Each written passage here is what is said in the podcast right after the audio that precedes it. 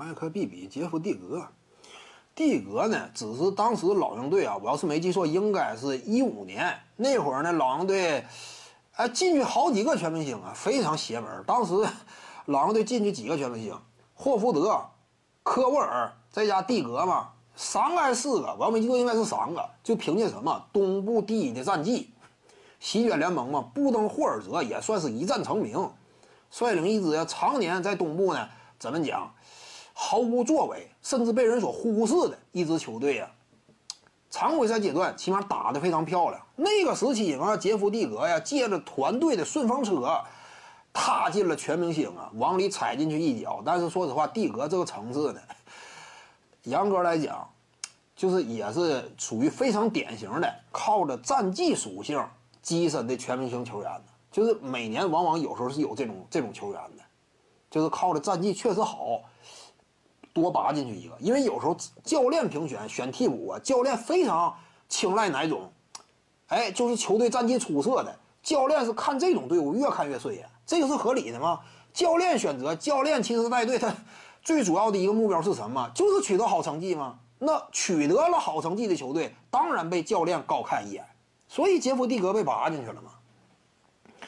所以说他呀，跟当年的麦克毕比相比呢。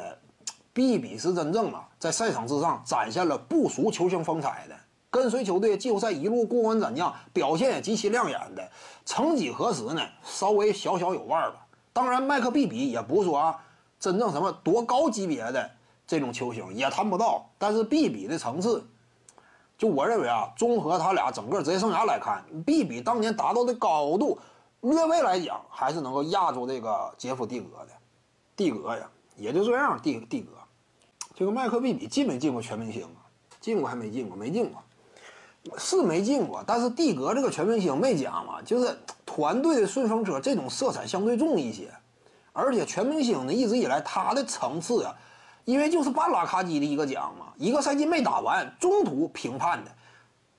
为什么说月最佳含金量低呢？跟 MVP 无法相比，不是贯穿一整个赛季的嘛？阶段性的奖项就稍微差点这个就差点意思嘛。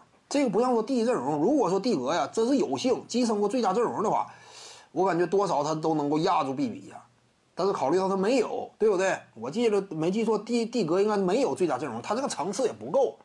洛瑞都比他强多了嘛，应该是没有最佳阵容。这个蒂格不至于有吧？那真是后卫落寞呀。蒂格这样的最佳阵容进过呀，不至于吧？